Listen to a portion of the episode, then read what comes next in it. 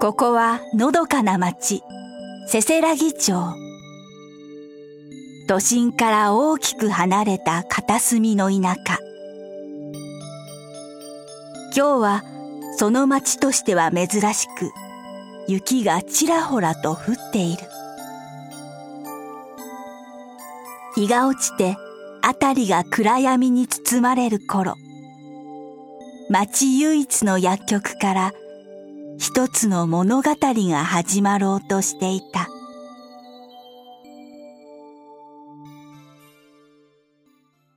わしらが若い頃は、薬局なんて便利なものは都会に行かなきゃなくての。は、はあ。そもそも薬を買う金もない。野菜もろくに食えやしない。病気にかかったら、せせらぎのお稲荷様に神頼み。そういう時代じゃった。ちょっと、あんた店員でしょ？レジ並んでるんだけど。すみません、ただいま。加藤さん、じゃあ、いつものお薬お渡ししておきますね。僕、仕事があるので。おお、どこへ行くかね、相馬くんや。仕事です加藤さんは、お家に帰ってくださいそんな大声出さなくても聞こえとるがね。聞こえてなかったんだけどね。申し訳ございません。お待たせいたしました。ち。もしもし？何よ？あんたには関係ないでしょ？ほっといてよ。え？ー、怖い子だな。地元の高校生じゃなさそうだけど。お会計540円になります。だからっていちいち電話かけんなっつってんの履歴があんたの名前で埋まるのがうんざりなの大体あんたが妙にしゃしゃり出てくるからこっちは彼氏ができなくて。ありがとうございました。いらっしゃいませ。って元やか。おっそうまそれより今店から出てった子誰？俺が知るかよ。へえ。ちょっと行儀が悪そうだけど可愛かったな。よしちょっと声かけてこよっかな。やめとけ。捕まっても同情しねえぞ。お元谷くんも来たかねどれ？ここに座りなさい。げ加藤のじいさんじゃねえか。加藤さんまだ帰ってなかったんですか？そろそろお店閉めますよ。え？なんじゃって？お店閉めますから。加藤さんも帰ってください。わかったわかった。そんな大声出さんくても、はっはっはっはっは 相馬と元屋の二人は仕事を終えて、それぞれの家路に着こうとしていた。せせらぎ町は今日、めったに降らない雪が音もなく、くるぶしのあたりまで降り積もっていた。うー、さっぴー。雪だぜ、相馬。こんだけ積もれば雪だるま作れるぜ。ああ。なんだよ、元気ねえな。さっきの女子高生でも思い出したか？ちげえよ。なんかここのところずっと同じような日が続いてるなと思ってさ。薬局に来るのは顔なじみのじいさんばあさん。話すのは毎回同じ昔話。おせんちくんかよ。とりあえず金貯めとけ、金。お前、そろそろめいこちゃんと結婚すんだろ？結婚には金かかるぞ。まあ、そうだけど。俺はしばらく独身でいるけどな。全国の若い子が俺を待ってるから。たく、無駄遣いはほどほどにしとけよ。へいへい。あ、そういえばここら辺じゃなかったか？何が？ほら、俺らが小学生の時さ、ここら辺でセーラー服着た女の子と遊んだじゃんか。まあ、あの頃は俺らもガキだったし、年上のお姉さんって感じだったけど。ああ、あったな、そんなこと。今の季節とは真逆の、すんげえ暑い夏だった。相馬は思い出していた。元谷と共に見知らぬ少女と過ごしたあの夏の記憶を。相馬早くしろ置いてくぞ待ってよ、元や。なんでお前はそんな元気なんだよ。やっぱせせらぎの町民プールはダメだ。電車乗って隣町まで行かないと、大人のお姉さんの水着姿は拝めないぞ見たいのは元屋だけだって。俺は別にいいし。あっそ。じゃあ、相馬は置いてくから。じゃあな待ってって、元屋あれ？もう、いきなり止まるなよ鼻ぶつけたじゃんか。って、相馬少年と元谷少年が見たのは見知らぬ少女だった。地元の人しか使わない草の生い茂る脇道で、地元の人すら使わない古びたベンチに、セーラー服を着た一人の少女がそこに腰を下ろしていた。炎天下の中、日差しよけもないベンチに、ただ一人。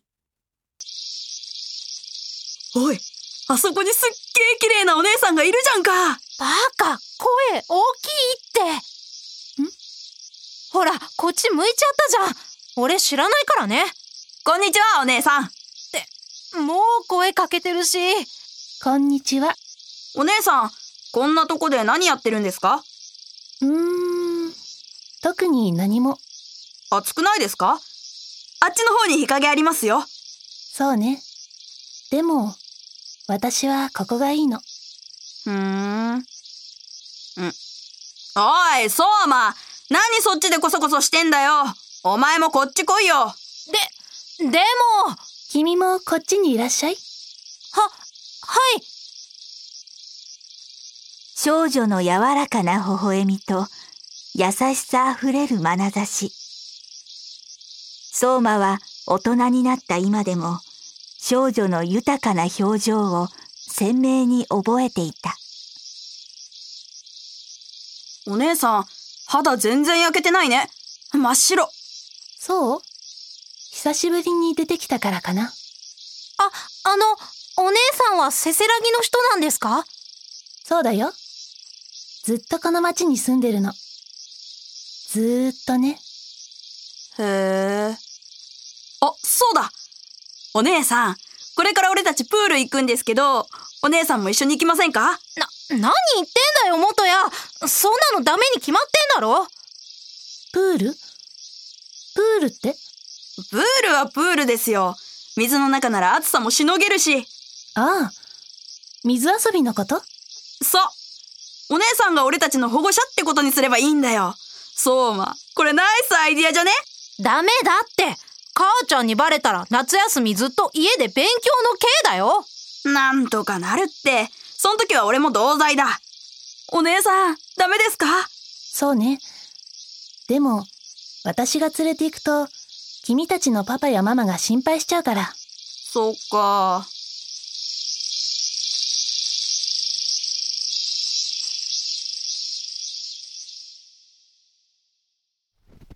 元や、お前あの時あの女の子をナンパしてたよな。そうだったっけ？忘れちった。俺はだんだん思い出してきたぞ。あ、そうそう。ここの脇道を通っていけば。どうした、相馬あれ？しんしんと雪が降る中で佇んでいたのは一人の少女。あの時と同じ場所、同じベンチで同じように佇む少女だった。あの時の、お姉さん？そんなまさか。ありえないってそんなの。俺たち大人になったんだぜ。あのお姉さんだって成長してるはずだ。まさか幽霊いや、ちょっと待て、相馬。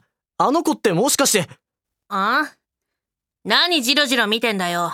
うざいんですけど。あ、君はさっき薬局に来た女子高生？だったら何？気安く話しかけないでくれる？痴漢って大声出すよ。よくよく見てみると、あの時のお姉さんとは似ても似つかないな。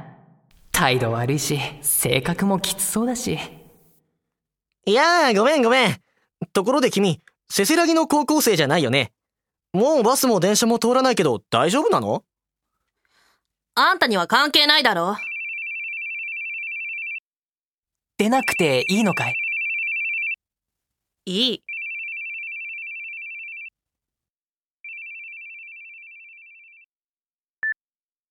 くそ。リオンのやつ気づいてるのに電話に出ないな。はる、もう外は真っ暗だよ。お姉ちゃん、これじゃあ今日中に帰ってこれないんじゃ。この悪天候だしな。それに万が一を考えると、このままじゃ道端で凍え死ぬってこともあり得る。こ、凍え死ぬ？あ、あくまで万が一の話だから。だけどリウス、お姉ちゃんは制服のまま外に出たんだよな。うん。ママと口喧嘩して、そのまま飛び出していった。あそこで私がお姉ちゃんを引き止めていれば、こんなことには。リウスのせいじゃない。それに大丈夫。絶対俺がリオンを探し出してやるからな。電話もこのまま、あいつが出るまでずっと鳴らし続けてやる。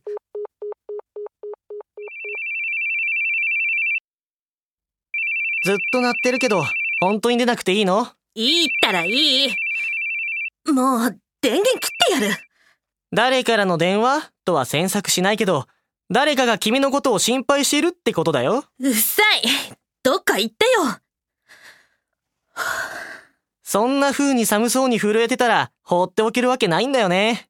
その様子だと、大方両親と喧嘩して何も考えずに飛び出してきたってとこでしょお腹減ってない？俺たちとご飯食べに行こっか。誰があんたなんかとどうせ後になって体で支払えとかわけわかんないこと言い出すんだろ変態ロリコン近づくんじゃねえ元や、お前はお前でいい加減にしろ。この子ともども警察に突き出すぞ。冗談だって。でも、だからってこの子をこのまま放置しておくわけにもいかないじゃんか。雪降ってるんだぜ。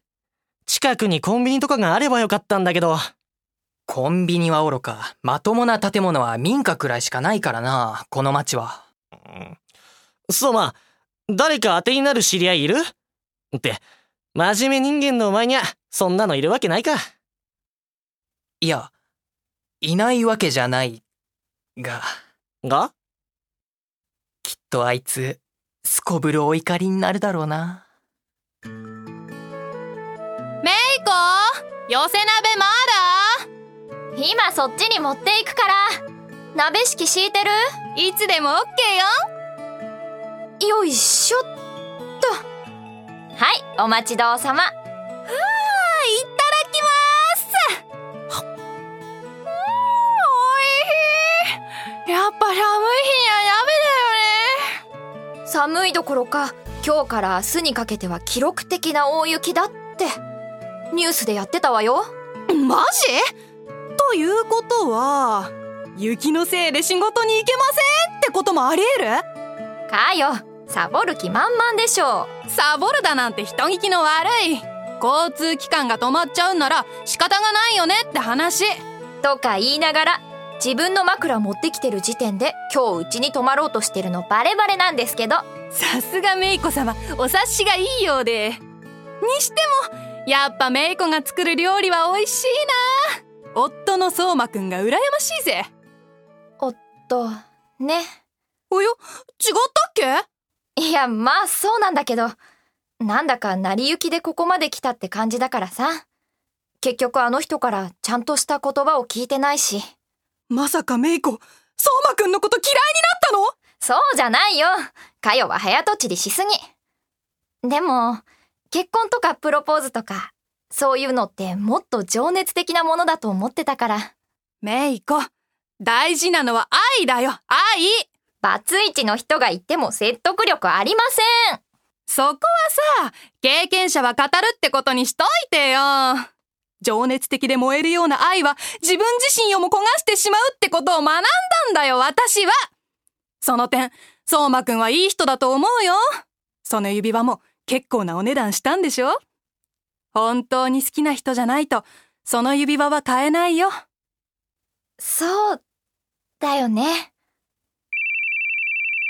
噂をすれば、本人から電話がかかってきました。ほら、きっとメイコの愚痴が聞こえたんだよ。何それ もしもし？